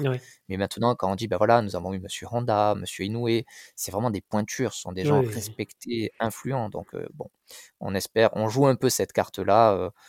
c'est peut-être un peu malin de notre part, mais voilà, on mmh. joue cette carte-là. Et en parlant de carte, est-ce que la, la carte Animeland est toujours efficace auprès du Japon? Est-ce que ça reste un tampon qui valide? C'est toujours pertinent. En tout cas, c'est toujours pertinent. Euh, euh, c'est vrai qu'il y a une chose qui est un petit peu difficile à accepter, c'est que lorsque vous construisez une relation, parfois la personne avec qui vous construisez la relation au Japon, eh ben, elle a quitté la boîte, elle, est plus là, et donc là, il faut un petit peu, un petit peu tout, tout rebâtir. tout à l'heure, Joséphine faisait mention de Monsieur Shinkai qui avait reconnu Animeland. parfois, ça fonctionne comme ça. Monsieur Osoda, pareil, nous, a, nous identifie très clairement. Mais c'est là, c'est un rapport direct. Parfois, quand vous passez par des, j'allais dire des d'autres personnes, des intermédiaires, voilà. Parfois, il faut un petit peu, un petit peu reconstruire. mais c'est vrai que sinon, sinon, ça nous, en tant que presse, magazine, papier, le Japon est toujours un petit peu sensible à ça, donc ça a toujours une forme de, une forme de valeur, oui. Maintenant, attention, nous ne sommes pas non plus un immense média, on passe derrière plein d'autres, mais j'ai encore le souvenir que pour Monsieur Honda, on était seulement le deuxième média à avoir fait la demande, et que tout le monde s'est réveillé une semaine avant sa venue. Donc voilà, nous on anticipe aussi un petit peu les choses. Euh, on se tient au courant. Quoi. Alors, ce qui est très agréable également dans ce magazine, euh, peut-être moins pour vous, c'est le nombre de pubs dans vos pages. Il y en a très peu. Est-ce que c'est un choix de votre part ou juste que les annonceurs ne se sont pas encore euh, réveillés pour apparaître dans votre magazine? Un peu des deux. Enfin, je veux dire, je pense que les annonceurs ont peut-être attendu de voir un peu comment allait se comporter la nouvelle formule avant de se précipiter vers nous. Mais c'est également un choix en fait, parce que pour nous, euh, les publicités, ça nous permet de vivre euh, aussi, parce qu'on est un petit média euh, euh, qui n'a pas vraiment beaucoup de moyens, on n'est pas beaucoup non plus euh, en poste. Donc évidemment, les pubs, c'est, ça nous aide, ça nous déstresse sur les ventes après parce que voilà, c'est, c'est un soutien. Mais surtout, on a vraiment envie de mettre l'accent sur sur le contenu et en, et en plus, bah, comme je disais tout à l'heure, on n'a pas eu forcément la place de tout dire. Donc si en plus on se rajoute plein de publicités, là, ça va vraiment devenir compliqué de tout caler dans les 144 pages. Mais voilà, on s'occupe de la publicité avec Bruno, enfin principalement Bruno. Peut-être qu'il aura plus de choses à dire que moi. Il faut bien comprendre que euh, euh, on n'est pas dupe. Les enjeux marketing ne sont plus tellement dans la presse, euh, dans la presse euh, magazine. Ça, on, l'a bien compris. Mais le Japon y est toujours sensible. Donc, les éditeurs continuent de nous faire confiance et on continue de signer des deals avec eux parce que les Japonais, les ayants droit, quand vous achetez un, manga, ils veulent savoir si vous allez prendre de la pub dans la presse spécialisée pour, pour accompagner le titre. Mais c'est vrai qu'on a eu des deals plutôt variés. Euh, parfois, on a des choses avec, ben là, si vous avez le Ghibli entre les mains, on a par exemple la préfecture de Ita, avec mmh. qui on a fait un, petit deal, alors qui n'est pas forcément le plus joli des deals, mais on se dit que culturellement, c'est un petit peu plus sympa de faire ça que de juste mettre la pub d'un produit. Donc là, en l'occurrence, c'est la préfecture de Ita par rapport au prix qu'avait reçu M. Isayama bon, bah, il faut un petit truc pour mettre en avant justement ce, morceau du, Japon. Donc voilà, mais c'est vrai que moi je suis journaliste de formation, donc m'improviser marketing, c'est, pas évident, mais je le fais parce que on travaille toute l'année avec les copains éditeurs et qu'il faut faire tourner le, magazine. Donc ça fait partie, ça fait partie du jeu, mais je préfère écrire plutôt que de parler chiffres. Ça c'est simple. Dans ce nouveau numéro également, les anciens lecteurs comme moi auront la bonne surprise euh, de retrouver, vous l'avez dit Joséphine tout à l'heure, l'anime Grand Prix qui aura fait les grandes heures du magazine. Euh, qui a eu l'idée de ce retour et pourquoi? Alors comme on disait euh, tout à l'heure, c'est vraiment souvent des, des réflexions un peu aléatoires, soit du côté de Bruno, soit de la, du mien. Et en général, on est d'accord. Donc ça se fait tout le temps d'un commun accord. Tout ce qui a été mis dans le magazine a été validé par nous deux. Et c'est vrai que euh, c'est quelque chose qui nous tenait à cœur parce que bah, j'ai fait mon mémoire sur Animeland, voilà, pour tout dire, mmh. que j'ai rendu il y a pas longtemps. Et euh, j'ai euh, bah, constaté, parce que je ne lisais pas à cette époque, je n'étais pas née, mais qu'il y avait en effet ce Grand Prix et j'ai trouvé ça vraiment bien dommage qu'on ne donne plus la parole au lecteur, qu'il n'y ait plus vraiment cette, ce lien, cette petite communauté autour du magazine qu'il y a pu avoir à l'époque. Donc, on a voulu remettre, remettre quelques petites rubriques, quelques petites idées des anciens numéros en avant puis voilà, c'est aussi l'occasion euh, de récompenser euh, les éditeurs, euh, de remercier tout le travail qui est effectué sous l'eau par, par tout le monde et qu'on n'imagine pas forcément, que ce soit les comédiens de doublage, que ce soit les traducteurs, les lettreurs et compagnie. Voilà, féliciter une œuvre sur laquelle ils ont travaillé, c'est toujours, et de la part de la presse et des lecteurs en plus, c'est toujours quelque chose qui nous tient à cœur et qu'on avait vraiment envie de remettre au centre du numéro. Je, garde toujours en mémoire la NHK qui nous contacte pour que l'on s'occupe des sous-titres du trailer de Fruit Basket au moment du reboot animé. Ils nous avaient contacté parce qu'ils avaient retrouvé que Fruit Basket avait obtenu différents prix dans l'Animeland Grand Prix, mais dix ans avant. Ah oui, classe. Ben, je suis toujours surpris quand, je repense, quand je repense à ça. Donc c'est vrai que c'est aussi un moyen pour nous voilà, il faut savoir que lorsque l'on fait une interview avec des acteurs japonais, on leur envoie une petite lettre que Joséphine rédige aussi en japonais pour les remercier. Et donc l'animéland Grand Prix, c'est aussi un moyen tout simplement de dire, ben voilà, on parle quand même de vos œuvres, on existe aussi grâce à vos œuvres. Donc ça nous paraît être le strict minimum que de, que de vous envoyer voilà, un petit prix en vous indiquant que nos lecteurs eh bien, ont, plébiscité votre travail. Super, merci. Donc beaucoup de choses euh, au sommaire de ce nouveau magazine, euh, on l'a dit, aussi euh, la bibliothèque que je trouve super intéressante parce que on ne sait pas forcément que tous ces ouvrages sont parus chez nous en France. évidemment, vous faites un focus sur le voyage de Shuna, les, les décors hallucinants de Kazu Oga, enfin vraiment J'invite encore une fois les auditeurs, parce que c'est important en plus de soutenir la presse française indépendante, à, aller directement en kiosque après ou même pendant cette émission. Vous mettez vos AirPods et c'est parti. Euh, j'ai aussi beaucoup aimé euh, enfin, votre billet d'humeur en fin de magazine, qui est une rubrique euh, récurrente dans la presse française, qu'on retrouvait beaucoup à l'époque, qu'on retrouve moins maintenant, j'ai l'impression. D'où vous est venue cette idée aussi, de pas de coup de gueule, mais voilà, une petite bah, façon de dire les choses. Quoi. Notre surnom avec Joséphine, c'est Aigriland. D'accord. c'est vrai qu'on est, on est un petit peu, voilà, on est deux, personnalités un peu, un peu fiévreuses, un peu. Bon, moi je suis méditerranéen, donc râler, ça c'est peut-être dans, dans, mon sang. Joséphine est parisienne, donc euh, voilà. Non, mais en, réalité, c'est vrai qu'on constate. Enfin, on a un petit peu ce sentiment que tout devrait nous appartenir et on pense que c'est pas le cas. Donc moi j'ai toujours défendu cette idée comme quoi les artistes ne sont pas à notre service. On comprend, on respecte des demandes du, du lectorat ou des fans, comme tout le monde. On veut mieux, on veut plus vite. Enfin ça c'est ça c'est évident. On n'est pas, est évidemment conscient qu'il y a des sociétés sans graisse juste pour faire du profit et qu'il n'y a pas forcément de respect artistique, etc. Mais nous, c'est pas notre rôle. Nous, voilà, on, a, on, a, envie de rester concentré sur le travail qui est fait par, euh, par les artistes. Et puis, euh, et puis voilà, c'est vrai que c'est savoir que l'humeur, c'est la dernière chose que l'on rend de toute façon quand mmh on fait le, numéro. Enfin, très honnêtement, le, on écrit ça en, dans un petit quart d'heure euh, alors qu'on doit envoyer le magazine en print. Mais ouais, ça me permet de se, de se lâcher un petit peu. Bah oui, c'est ça, parce qu'en fait, euh, à force de travailler dans ce milieu-là, on a quand même beaucoup de retours euh, de la part des professionnels et en même temps, on voit ce qui se dit sur les réseaux sociaux, euh, sur de la part des lecteurs et des consommateurs entre guillemets. Et c'est vrai que parfois, ça nous titille un peu de sortir de notre neutralité journalistique pour aussi passer un petit coup de gueule. Après, c'est c'est gentil et c'est c'est vraiment notre avis et et on tient pas rigueur aux gens d'avoir ce genre de d'avis, mais c'est vrai que parfois, ça, il y a des choses qui, comme ça, euh, nous titillent. On en parle toute la matinée euh, à la rédac et euh, on débat parfois plus ou moins fort, parce qu'on n'est pas souvent d'accord sur sur certains sujets. Enfin, ça arrive qu'il y ait des frictions aussi dans le duo. Et, et, voilà, et du coup, on s'est dit que ça pouvait être intéressant de, de, mettre ces réflexions sur papier et de les partager à un plus grand nombre. Pourquoi pas avoir des retours aussi de leur part On peut débattre. C'est ça aussi qui est intéressant avec notre médium, c'est de pouvoir faire plusieurs types d'articles et de pouvoir parler de cette animation de manière différente, quoi. de cette animation manga et de ce monde en entier. Très bien, très belle idée. Désolé David, mais c'est vrai qu'on a un petit peu ce sentiment qu'aujourd'hui, les gens peuvent parler, enfin, il y a tout un discours euh, sur l'animation japonaise et le manga qui est surtout pour se mettre en avant soi-même. Je sais pas si tu vois ce que je veux dire. Donc, bah, euh, il suffit d'aller faire un tour sur Twitter. Hein. Alors attention, il y a aussi des démarches euh, totalement, totalement, enfin que je trouve intéressantes, saines, désintéressées et tout. Puis nous, on peut toujours se dire, oui, ben vous vous parlez de tout ça, mais vous êtes salarié et vous essayez de vendre un magazine. Ça s'entend, ça s'entend aussi.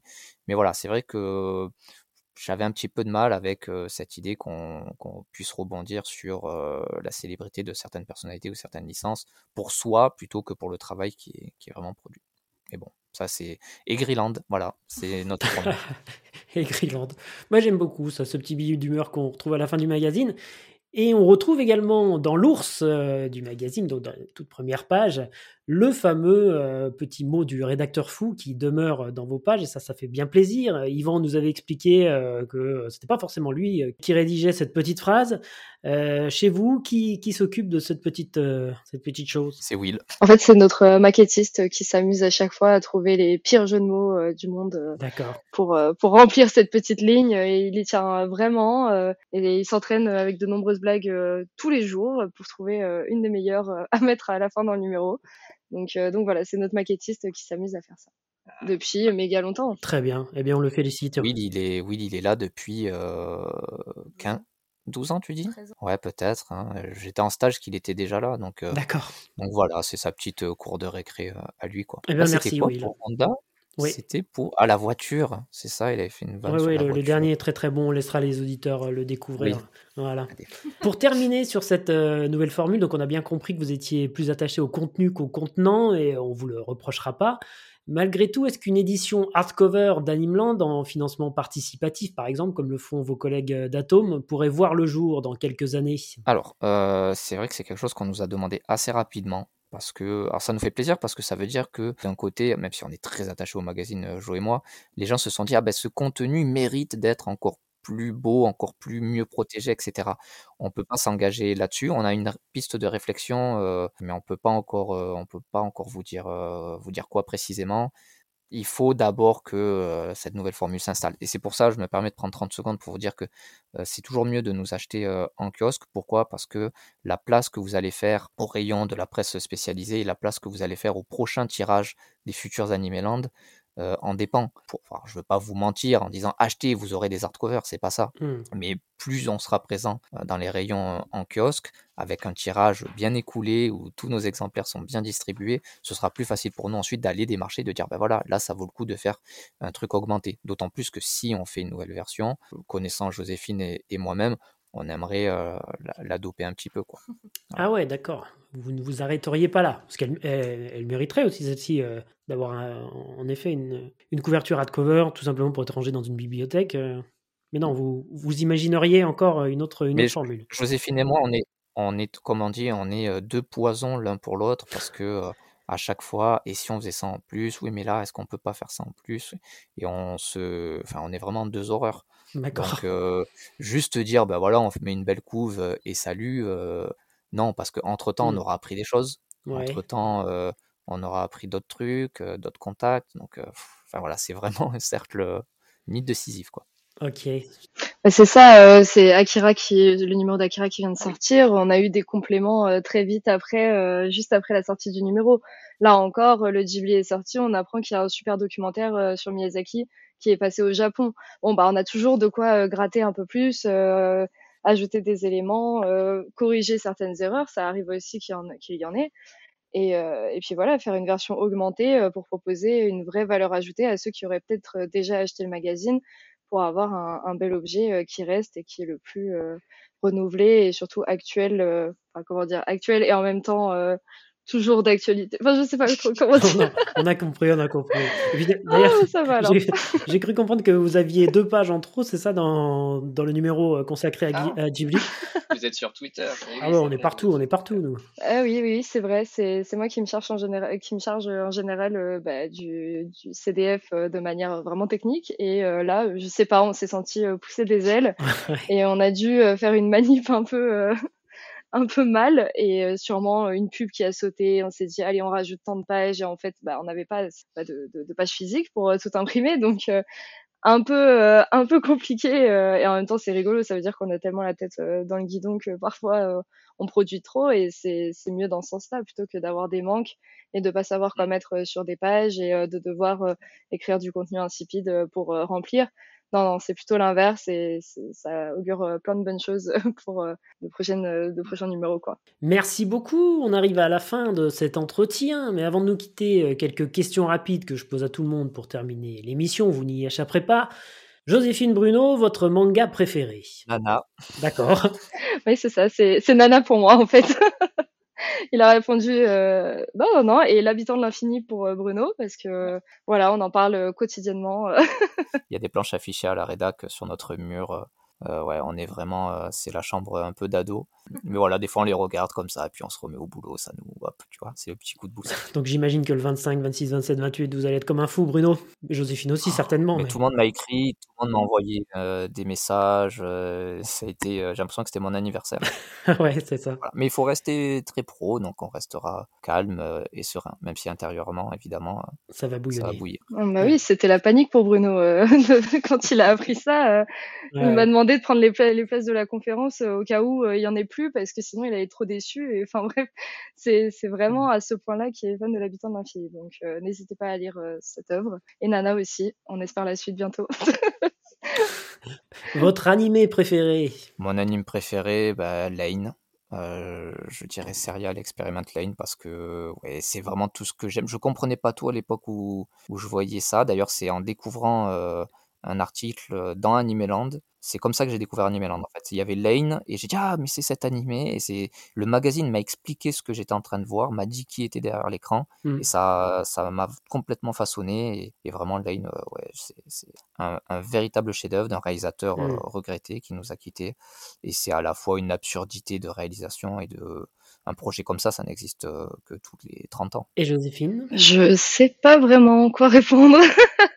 Parce qu'en fait, il y a tellement de, choses qui me viennent à l'esprit là. C'est vrai que. Paradise Kiss? Bah ouais, mais j'avais pas envie de refaire du Ayazawa euh, en disant Paradise Kiss, mais c'est vrai que c'est l'animé que j'ai certainement le plus euh, vu, le plus consommé, même niveau musique. J'adore tous les choix artistiques faits à ce niveau-là sur les productions et les adaptations de Ayazawa. Et puis voilà, j'ai trouvé ça vraiment magnifique et je le regarde toujours avec un œil nouveau. Donc je dirais euh, Paradise Kiss, euh, grosse girl de Ayazawa, quoi.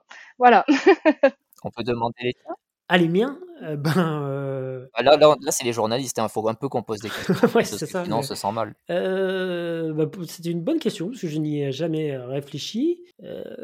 c'est chiant comme question, en fait, ça. Pourquoi je l'ai posée Ah, Non, mais alors mon manga préféré, alors j'aime beaucoup Asate Dance, qui m'a beaucoup marqué ah, à l'époque. Super. Euh, voilà, je sais pas pourquoi, je partirai là-dessus, mais si j'avais plus de temps pour réfléchir, euh, je proposerais certainement autre chose. Et en mhm. animé. Euh, ça peut être un film aussi. Hein, bah, ça sera forcément un film. Ninja Scroll, très bon choix. Non, non, je partirais. J'étais sur Satoshi Kon, là je cherchais, mais j'ai ah. du mal à trouver lequel aurait mis. Tokyo Godfather, allez pour, euh, ah, pour la comédie. Euh. Ah bah, D'ailleurs, Monsieur Honda euh, m'a dessiné l'héroïne de Millennium Actress, vu qu'il était le directeur d'animation ah, pas mal. sur Satoshi Kon. Pas mal du tout. Ben voilà, tu vois, on te pose des questions, nous aussi. oui, tu vois ça, vous pouvez pas vous empêcher, quoi. Et votre OST préféré? Oh là là. Oh là là. ah ben, je suis désolé, hein, mais l'opening de Lane. Ah bah oui. Simplement, moi, c'est, je, je l'adore. Je l'ai bien en tête, ouais. Et sinon, je mettrais quand même euh, l'OST de mmh, Samurai Champloo pour euh, Nujabi, parce que c'était un immense talent euh, lui aussi. Ok. Et Joséphine? Alors, là, on a besoin de deux heures pour Joséphine, parce qu'elle va citer 35 morceaux. Bah après, j'ai le temps, je laisse tourner l'enregistrement si vous voulez, puis je vous laisse finir. Ah non non non non. Euh, qu'est-ce que qu'est-ce qu'il y a euh, Caroline Tuesday, j'ai trouvé que les musiques étaient vraiment euh, vraiment super sympas, mais c'est pas mes préférés. Naruto, évidemment, euh, c'était c'était quelque chose que j'aimais beaucoup parce que c'est un de mes premiers animés. Mais Fairy Tail, j'avoue que je retiens bien aussi. Enfin, je la mets quand je dois écrire un article le plus vite possible, je mets euh, Dragon Slayer en fond et hop, euh, je suis partie quoi. C'est vraiment très efficace sur moi. Et euh, après Nana, voilà, sans aucune hésitation. Pour le choix des, chanteuses faites par, la mangaka, j'ai trouvé que c'était bah, ce qui a sauvé un peu l'animé. Donc, voilà. Arigato Joséphine, arigato Bruno, je vous souhaite sincèrement le meilleur pour la suite et vous remercie infiniment de redonner ces lettres de noblesse à ce magazine qui représente tant pour nous. Quant à moi, je vous donne rendez-vous très prochainement pour un nouvel entretien au long cours avec celles et ceux qui ont fait émerger la culture manga et animé en France. Bien sûr, si ce podcast vous plaît, n'hésitez surtout pas à partager l'émission sur vos réseaux et en parler autour de vous de façon à propager la bonne parole, c'est hyper important pour nous. Un grand merci également à Justin pour l'habillage sonore de l'émission.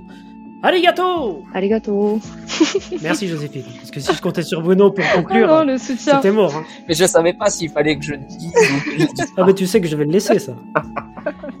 voilà. Bah, merci beaucoup en tout cas, c'était trop cool. Merci à vous. Hop, je coupe.